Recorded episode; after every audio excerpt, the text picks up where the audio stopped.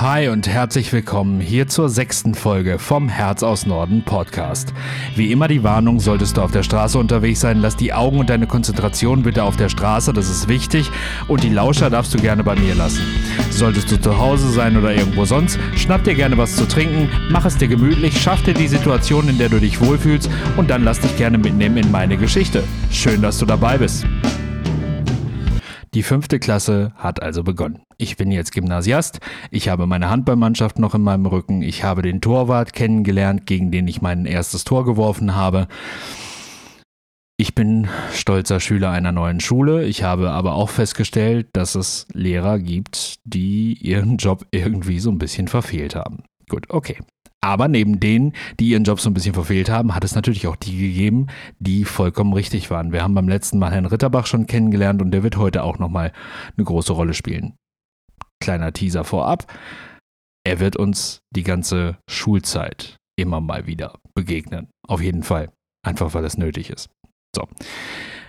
Ja, tief in der fünften Klasse sollte es dann irgendwann auf Klassenfahrt gehen. Es hieß irgendwann die, die Klasse 5c geht auf Klassenfahrt ins Sauerland nach, lass mich nicht lügen, Oberhundem. Oberhundem liegt im tiefsten Sauerland. So, für mich war jetzt also klar, super. Wir fahren eine Woche auf Klassenfahrt. Ich hatte sowieso Schwierigkeiten mit Heimweh und noch mal mehr war das dann natürlich die Nummer mit der, mit der Behinderung. Einfach werde ich das alles hinkriegen. Dann kommen natürlich so Sachen, so Sachen hoch. Ne? Kriege ich das hin, die Klamotten vernünftig zuzumachen? Kriege ich das hin, mich vernünftig anzuziehen? Ähm, ja, es war zu dem Zeitpunkt zum Beispiel auch noch schwierig, mit Messer und Gabel vernünftig zu essen. Ich habe ständig Messer und Gabel äh, in den Händen wechseln müssen, einfach weil ich motorisch nicht hingekriegt habe, mit links die Gabel zu halten, der weil ich mit rechts mit dem Messer irgendwie was draufschiebe oder andersrum. Das war einfach zu dem Zeitpunkt noch nicht drin. Und dann ist natürlich auch ganz, ganz schwierig, Schuhe binden. Schuhe binden war äh, zu dem Zeitpunkt noch ein quasi unlösbares Problem für mich. So, und von daher ging zu der Zeit nur Klettverschluss. Gut, okay. Klettverschluss ist natürlich ein Problem. Ist für in der weiterführenden Schule schon so ein Ding, wo viele Mitschüler dann ne, auf den Trichter kommen zu sagen, ja, Kinderschuhe. Ja, stimmt, irgendwo schon. Und ähm, von daher hatte Schullandheim schon durchaus große Probleme, dass es so für sich beinhaltete. Gut, okay, aber es ging drauf los und wir haben irgendwann festgestellt, wer fährt mit und es fuhr unter anderem Herr Ritterbach mit. Gott sei Dank, für mich war also zumindest mal gesichert, ich habe einen Ruhepol. Aber ich habe auch ein großes Problem, nämlich habe ich, ich habe dieses Heimweh. Was mache ich also? Ich habe mich entschieden, dass mein Teddybär den ich seit meiner, na, nicht Konfirmation, seit meiner Taufe hatte, den ich von meinem Patenonkel geschenkt gekriegt habe, dass der mit muss. Mein Herr Bär. Ein brauner Steifbär, den gibt es auch heute noch. Ich habe den schon mal erwähnt, als es um das Orchester Kunterbund ging, um das Weihnachtskonzert, dass ich unbedingt ein Steifbär sein wollte als Weihnachtsgeschenk. Das lag einfach daran, dass mein Herr Bär, mein Lieblingsteddybär, ein entsprechendes Steifkuscheltier ist. So, Nein, ich kriege kein Geld der Marke Steif, also von daher ist es eine Markennennung, ja, aber vollkommen uneinnützig ohne jede Werbeeinnahme. Ähm, ja, so, und das hieß dann natürlich, Herr Bär soll mit und das gab natürlich große Probleme. So, Mama sagte beim Kofferpacken, Jan, lass das bleiben.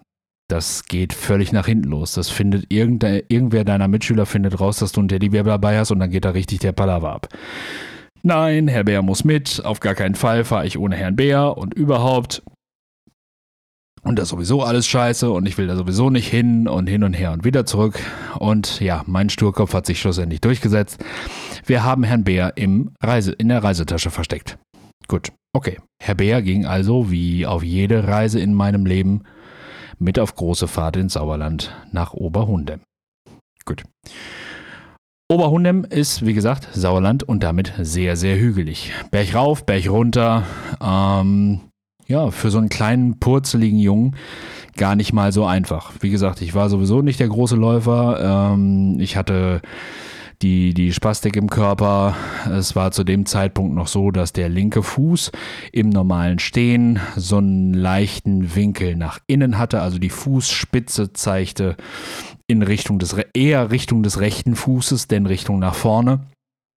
Und dann kannst du dir schon vorstellen, da ist das Gangbild dann nicht so einfach, wenn du in so einer Fußstellung dann entsprechend nach vorne laufen willst. Das ist schwierig und sieht natürlich auch komisch aus. Gut, aber es blieb ja nichts anderes übrig. Wir sind in Schulheim, es hat auch alles soweit ganz gut funktioniert. Und einen Tag verbrachten wir dann geplanterweise im Panoramapark. So ein, so ein Freizeitpark da in der Ecke. Und ähm, in diesem Panoramapark ist was passiert, das für mich noch ganz, ganz wichtig werden sollte, weil in, an dem Tag habe ich ein, ein Band geknüpft, was mir nochmal, ja, das Seelenleben retten sollte. Und zwar hat es neben dem ganzen anderen Rempel, den es so in so einem Freizeitpark gibt, gab es eine Wasserbahn. Und auf diese Wasserbahn durfte ich nach Frage äh, mit Herrn Ritterbach zusammen. Und so gibt es heute noch ein Foto, ich muss es mal raussuchen, dann haue ich es vielleicht auch einfach mal bei Instagram rein. Ähm, gibt es noch ein Foto, auf dem wir beiden alleine in diesem Baumstamm-ähnlichen Boot liegen. Er hinten, ich vorne davor. Und ja, es war eine Situation, die mir einfach vermittelt hat, es kann gar nichts passieren, solange ich diesen Mann an meiner Seite habe. Und dieses Vertrauen sollte der auch noch beweisen, dass er es absolut wert war. Das war schon, das war schon wirklich gut. Ja, aber schlussendlich Glück gehabt. Die Tage der Klassenfahrt ähm, sind heile vorbeigegangen. Es hat keiner meinen Teddybären gefunden. Ähm, ich bin heile da durchgekommen. Es hat zwei, drei Situationen sicherlich gegeben, die vielleicht etwas unschön waren, aber das wollen wir jetzt auch gar nicht hochstilisieren, weil ich glaube, das ist auch ganz normal, dass so eine Klassenfahrt mal damit einhergeht, dass man vielleicht mal einen Spruch gedrückt kriegt, der nicht so in Ordnung war. Und ich finde, man muss auch nicht sofort alles Mobbing nennen, was nur einfach mal dagegen geht. Kinder sind halt nicht immer nur füreinander, Menschen generell sind nicht nur füreinander. Und da lasst uns einfach mal alle miteinander aufpassen, ob alles, was wir so als negativ wahrnehmen oder als negativ empfinden, wirklich direkt Mobbing ist oder ob es da auch noch Abstufungen gibt. Aber gut, die Klassenfahrt war vorbei und wir sind wieder nach Hause gefahren. Keinen Tag zu früh, um genau zu sein, weil ich stellte auf der Klassenfahrt fest, dass die Schuhe, die ich dabei hatte, dabei waren, zu klein zu werden.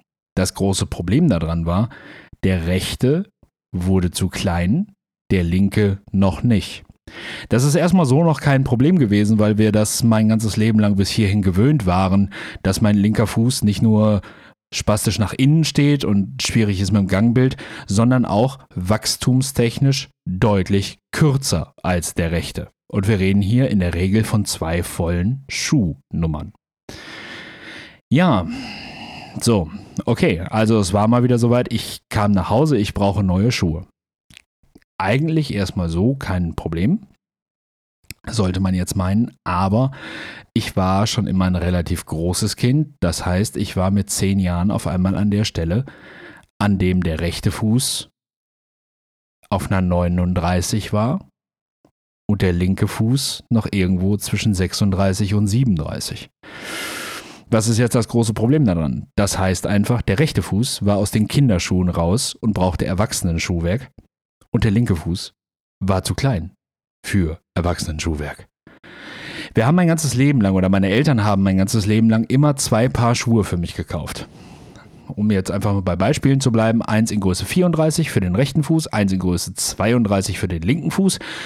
Und so war ich dann, hatte ich dann entsprechend ein Paar Schuhe. Ist natürlich eine unglaublich teure Geschichte auf, der, auf Dauer. Aber äh, ja, es war einfach schlicht und ergreifend nicht anders möglich. Aber jetzt kam dann der Punkt, an dem das nicht mehr ging. Verzweiflung machte sich breit. Ich kann überhaupt keine Schuhe mehr anziehen. Es wird überhaupt gar nicht gehen, dass ich Schuhe anziehe. Ich muss mit zwei unterschiedlichen Schuhen rumlaufen. Es muss jeder, jeder sehen, dass mein linker Fuß kürzer ist. Ich war völlig fertig. Ich habe auch in dem Moment völlig die Hoffnung verloren, weil ich war mir sicher, so jetzt, jetzt kommt der Punkt, an dem jeder aus 300 Kilometern Entfernung sehen wird, ah, da kommt der kleine Behinderte. So. Aber großes Glück gehabt, diese meine Mutter ähm, entwickelte in Windeseile, Marke Eigenbau, eine Lösung für die Dinge. Und zwar kauften wir das entsprechende Paar Schuhe in der Größe für den rechten Fuß, nahmen die Sohle daraus. Sie malte auf, dem, auf der linken Sohle ähm, meinen Fuß an. So nach dem Motto, hier sind die Zehen. Und den Rest des Schuhs füllte sie, also den Rest der Sohle, ähm, füllte sie dann entsprechend aufgeklebt auf die Sohle mit Hartgummi beziehungsweise mit so einer Art Moosgummi aus. Sie machte also quasi innen den Schuh einfach kleiner. Heureka, ich konnte ganz normale Schuhe tragen, ohne dass es einer merkte und das hat einige Jahre funktioniert. An dieser Stelle ähm, sei einfach mal gesagt, es hat damals Diskussionen mit der Krankenkasse gegeben, ohne Ende, ob das nicht irgendwie kostenübernahmetechnisch möglich, möglich wäre. Nein, war es nicht, das war nicht vorgesehen, das sah der Katalog der Krankenkassen nicht vor. Von daher war das keine Leistung, die A bezahlt wurde und B, äh, solle ich mir doch bitte orthopädische Schuhe kaufen. Wer schon mal orthopädische Schuhe gesehen hat, der weiß, ein Zehnjähriger will unbedingt orthopädische Schuhe tragen. Unf sowas unfassbar Schönes wie orthopädische Schuhe hat noch keiner gesehen. Und ähm, ja, von daher blieben meine Eltern auf den Kosten sitzen.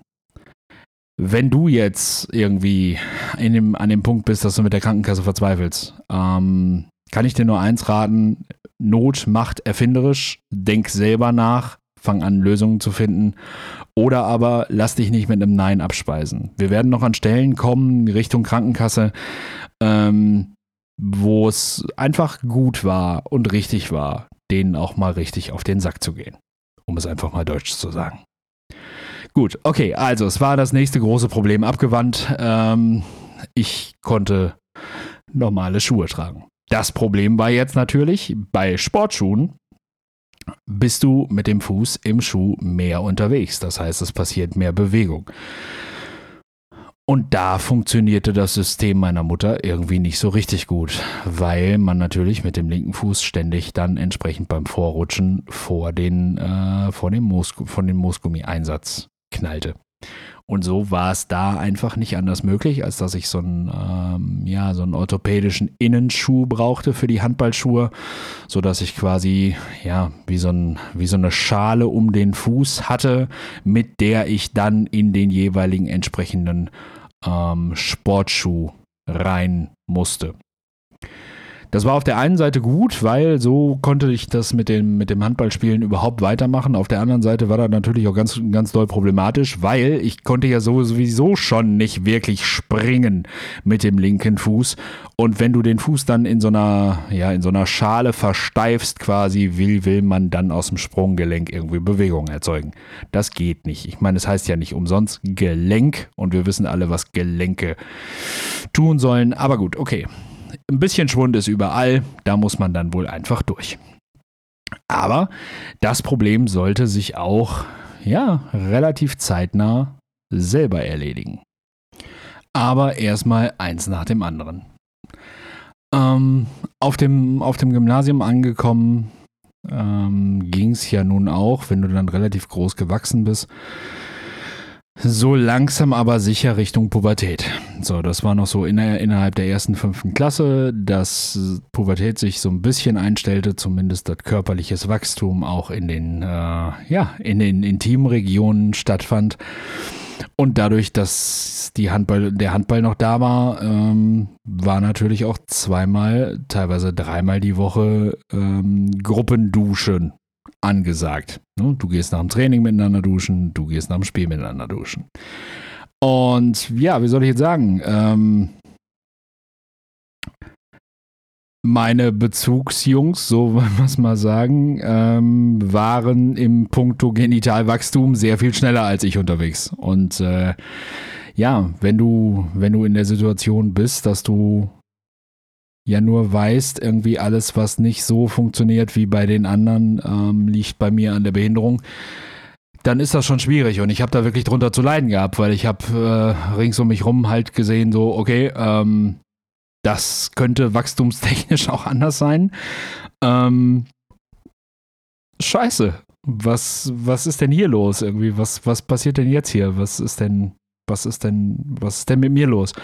Und es hat mich wirklich belastet, muss ich ganz ehrlich sagen. Und es ähm, hat in, mit mir gearbeitet und ich habe da Gott sei Dank ähm, zu Hause drüber reden können. Also ich habe das Gott sei Dank zu Hause ansprechen können und habe da auch ähm, ja, tolle Gespräche gefunden die mich da so ein bisschen von runtergeholt haben. Und immer wenn du, wenn du von solchen Ängsten gerade runter bist, dann passiert natürlich irgendwas, was dich wieder voll in diese Angst reinkatapultiert. Und ähm, ja, es kam natürlich irgendwann von einem Mannschaftskollegen die Frage, die kommen musste, denke ich heute, aber die war natürlich damals für einen, für einen äh, 10-, 11-Jährigen war das übel. Also damals war das wirklich übel, weil es kam so die Frage, hör mal Jan, wenn du sagst, links ist bei dir alles kleiner als rechts ähm, und wächst langsamer als rechts, wie ist denn dann mit dem linken Ei eigentlich? So, ja, da antworte mal drauf. Äh, ja. Wusste ich nichts zu, zu sagen, keine Ahnung. Ähm, ich habe irg hab irgendwie darauf reagiert und ich habe mir nie die Blöße gegeben, da irgendwie giftig zu werden oder was, weil warum auch nicht? Wir hatten ja ein gutes Verhältnis miteinander und ich wusste auch, dass es kein bos boshafter Angriff. Aber ich stellte fest in den Tagen danach, das arbeitete ganz schön mit mir. Das war eine Nummer, die mich wirklich, wirklich, wirklich ernsthaft belastet hat, wo wirklich der Punkt war zu sagen, scheiße, wie ist denn das eigentlich? No? Und ähm, ja, das führt natürlich dann auch einfach zu üblen Gedanken, zu wenig Schlaf. Und ich habe damals einfach auch die Welt nicht verstanden und wusste nicht, ja, was mache ich jetzt damit? Heute kann ich sagen, durch viele, viele Situationen in der Nachhilfe, es war für irgendwas gut, weil es war für das gut zu sagen, ähm, ich darf heute behaupten, dass der Großteil, der Großteil meiner männlichen Nachhilfeschüler irgendwann genau an diesen Punkt gekommen ist. An die Angst, wenn man dann mal unter vier Augen sprechen konnte, nicht groß genug zu sein. Wachstumsmäßig nicht gut genug ausgestattet zu werden im Genitalbereich. Und ich weiß, es gibt die Jungs, die da große, große Späße draus machen und wo es ganz wichtig ist, ne, hier, wer hat den längsten und jeder hat den größten und überhaupt und Leute, es ist nicht cool. Absolut nicht. Aber muss ja jeder für sich selber wissen, was er so, was er so für cool hält für sich. Es ist am Ende des Tages so, wir haben alle dasselbe Problem, wir haben, gehen alle durch diese Phase, wir haben alle dieselben Ängste. Und das war dann tatsächlich einfach so, dass ich irgendwann festgestellt habe, geil, für meine eigene Arbeit kann ich das wirklich benutzen, durch diese Phase durchgegangen zu sein. Und das ist wieder so ein Moment, wo ich ja schon mal gesagt habe, am Ende des Tages ist alles im Leben für irgendwas gut.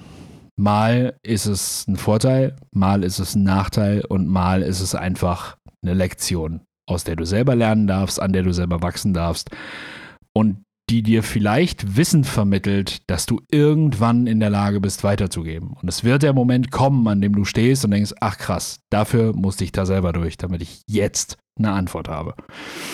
Also, das Leben geht spannende Wege. Ob das immer so sein muss, ist ein anderes Thema, aber gut.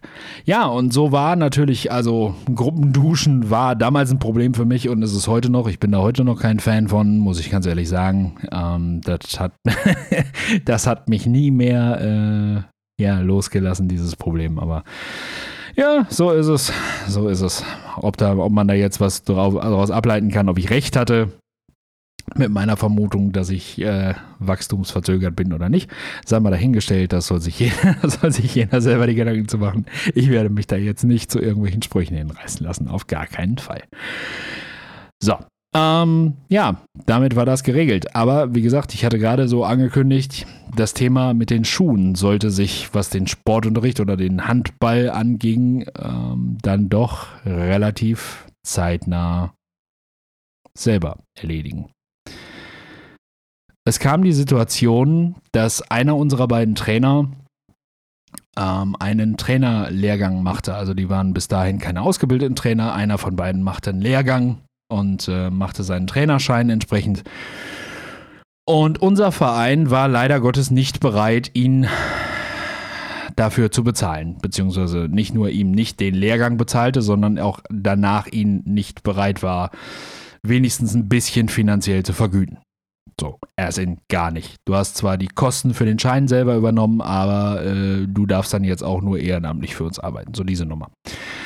Und so kam es, dass er sich dann irgendwann entschied zu sagen, naja, ich werde den Verein verlassen und ähm, werde, werde zu einem zum Stadtteilkonkurrenten gehen. Die bezahlen mich nämlich dafür und da werden wir eine neue Mannschaft aufmachen. Und genau mit diesem Ansinnen trat er an mich ran, zu sagen, Jan, pass auf, ich werde gehen und ähm, ich würde dich ganz gerne mitnehmen, weil wir bauen da eine komplett neue Mannschaft auf und ähm, ich würde dich da einfach ganz gerne mitnehmen, weil dann, ne, so, ich, ich weiß, was du kannst, du weißt, was du von mir erwartest und alles gut. Ja, und dann habe ich die erste große Selbstsabotage meines Lebens unternommen. Eigentlich hat mein Bauchgefühl damals gesagt, geh mit geh mit ihm mit und ähm, mach diesen Neuaufbau. Aber mein bescheuerter Kopf befand, nein, wir bleiben loyal, wir lassen die Jungs nicht im Stich, ich lasse meine Mannschaft nicht im Stich. Ich bleibe bei meinen Jungs, die haben mich bis hierhin nicht hängen lassen und ich lasse sie jetzt nicht hängen. Und von daher habe ich meinen Trainer ziehen lassen müssen und bin bei meiner Mannschaft geblieben. Und das sollte ich kurze Zeit darauf bitter bereuen.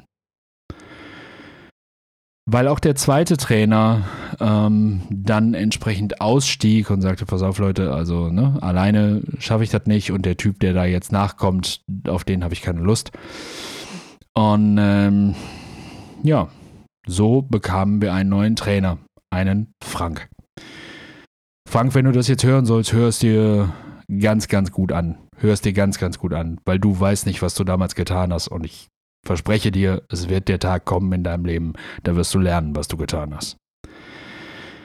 Das ist keine Drohung von mir, das ist einfach nur meine Erfahrung mit dem Leben. Das Leben zeigt einem dann, welche Fehler man gemacht hat, früher oder später. Versprochen. Ähm, ja, Frank. Frank kam zu uns, trainierte mit uns äh, wenige Wochen und dann kam es irgendwann zu dem, zu dem Tag, dass er, ähm, ja, dass er mich in der, in der Halle während des Trainings zu sich rief und sagte, Jan, hör mal, pass mal auf. Ähm, ich muss dir mal was sagen. Ja, wie gesagt, wir haben es hier mit einem Elfjährigen zu tun, ne? mit meinem Elfjährigen, ich. Ja, pass auf, du kannst gerne weiter mittrainieren. Gar kein Thema. Aber spielen wirst du unter mir keine Sekunde mehr. Mhm, warum nicht? Ein Behinderter spielt bei mir kein Handball. Bumm. Den Schlag musst du erstmal verkraften. Ich habe ihn damals nicht verkraftet. Ich habe ähm, in meiner Erinnerung, ich weiß es nicht, ob es richtig ist, das ist zumindest der Film, der bei mir auf der Festplatte gespeichert ist. Ich bin während des Trainings raus, ähm, habe mich umgezogen, habe meine Tasche gepackt und bin nach Hause. Und meine ganze verdammte Welt war im Arsch. Ich bin bis dahin in meinem Leben nie so verletzt worden und auch fast nie wieder so verletzt worden. Das ist heute noch ein Schmerz, der so sehr brennt, der so, so, so sehr wehtut, dass ich den Handball bis heute nicht aus meinem Kopf kriege. Ich kriege diese Zeit nicht aus dem Kopf. Ich brauche nur eine Sporthalle von innen zu sehen, den Geruch in der Nase zu haben und ich habe Bock, Handball zu spielen. Ich gucke Handball im Fernsehen, fange bitterlich an zu weinen. Ähm, einfach weil es mir so fehlt, weil man mir damals das Herz so rausgerissen hat. Ich verstehe bis heute nicht, wie man ein Kind so fertig machen kann wie man einen kleinen werdenden Menschen so brutal unqualifiziert hinrichten kann in seiner Seele. Frank, ich verstehe es nicht, aber ich hoffe, dass du es hörst. Du bist es schuld. Du bist es schuld. Und solltest du an dir zweifeln, ob du es gewesen bist, dein Nachname klingt wie die Beschläge der Füße eines Pferdes. Dann weißt du, was Bescheid ist. So. Puh. Entschuldigt bitte. Ähm, ja, so, das war dann einfach so auch noch in der fünften Klasse. Bums. Das kriegst du dann einfach auch noch so eben mit. Und damit war ich jetzt dann plötzlich richtig am Wackeln. Ähm, Schule lief. eins meiner beiden großen Hobbys. Meine, eine meiner großen Leidenschaften brach völlig zusammen. Und parallel dazu flammte eine, die andere weiter auf, denn ähm, ja, kurz vor den Sommerferien in Richtung der sechsten Klasse entschied unsere Musiklehrerin und Chorleiterin, ein Musical aufzuführen. Und zwar tatsächlich Tabaluga. Wir wollten Tabaluga in der, in der Schule aufführen. Und es war für mich natürlich jetzt in meiner, in meiner, eigenen, in meiner eigenen Wahrnehmung völlig klar, ähm, boah, super, spiele ich Schlagzeug. Da spiele ich Schlagzeug. Klatsch, bumm.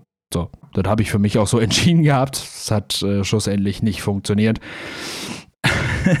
Einfach weil es logischerweise auf einem Gymnasium ähm, zwischen der 5. und der 13. Klasse noch ein paar mehr Schlagzeuger gibt, die weiter erfahren sind, die mehr drauf haben und die halt auch ihre Musiknoten brauchen. Ne?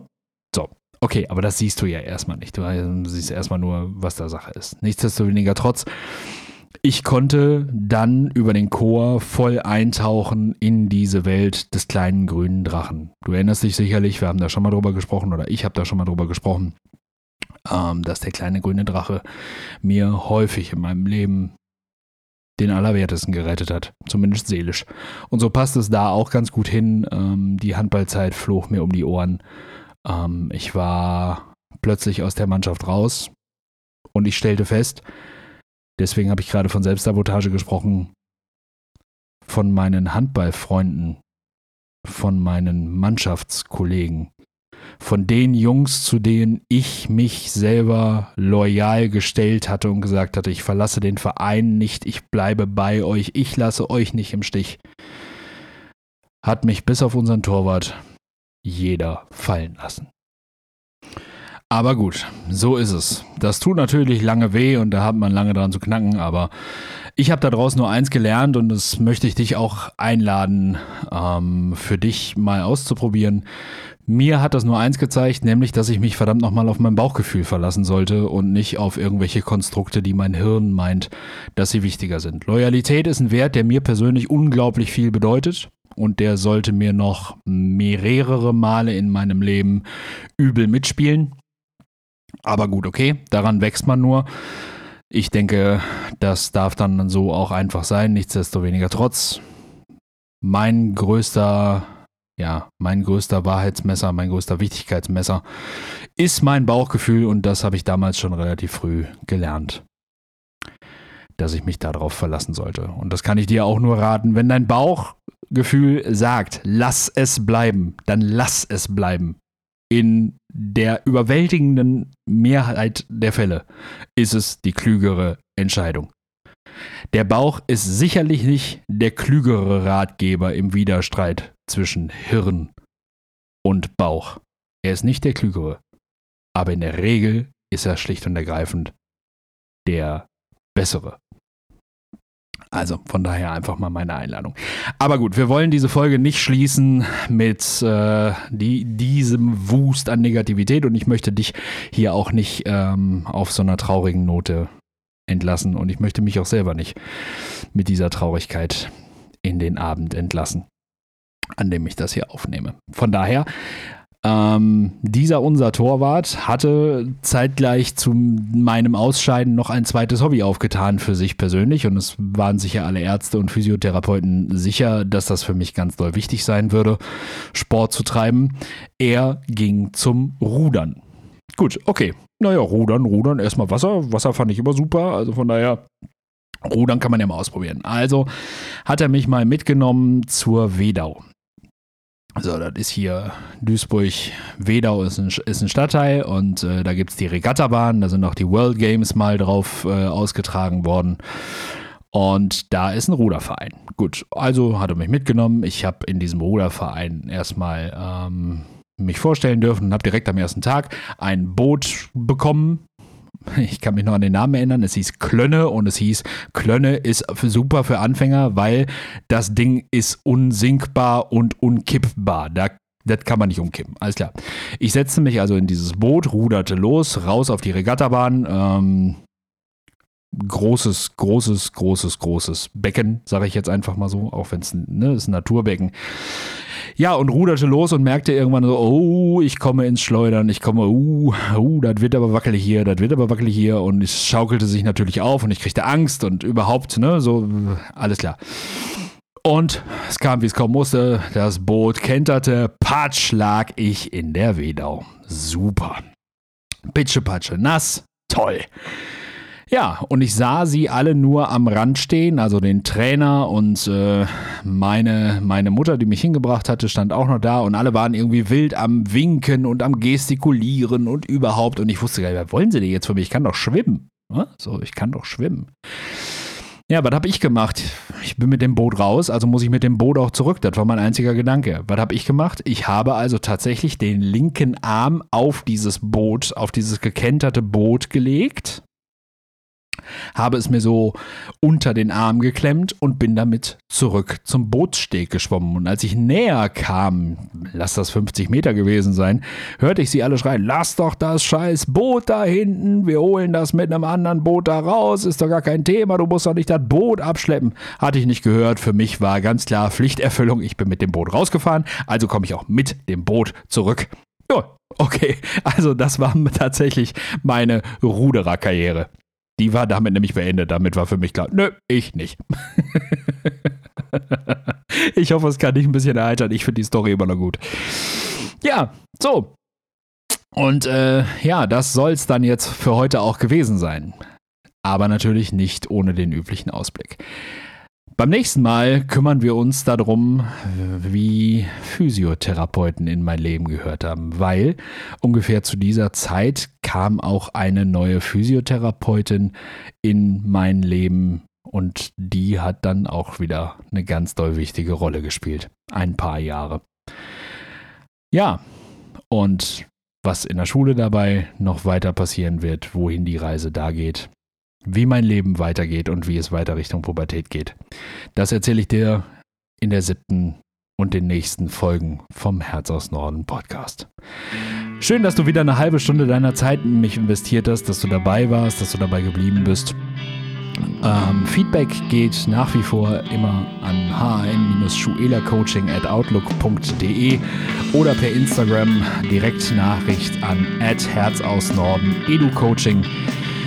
Und weil die Frage immer wieder kommt, ja, wenn du meine Handynummer hast, gib mir das Feedback auch super gerne einfach persönlich oder übers Handy. Ähm, natürlich, klar, ich freue mich einfach immer, wenn ich, wenn ich Feedback kriege, wenn ich Fragen kriege, wenn ich Anregungen kriege. Ähm, ja, wenn einfach auch eure, euer Interesse dazu kommt und ich so dann entsprechend weiß, ob ich irgendwo nochmal näher drauf eingehen muss oder ob bestimmte Dinge euch besonders interessieren. Also dann, wir sehen uns Nein, wir sehen uns nicht.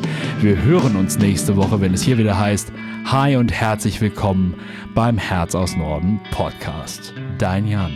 Ciao.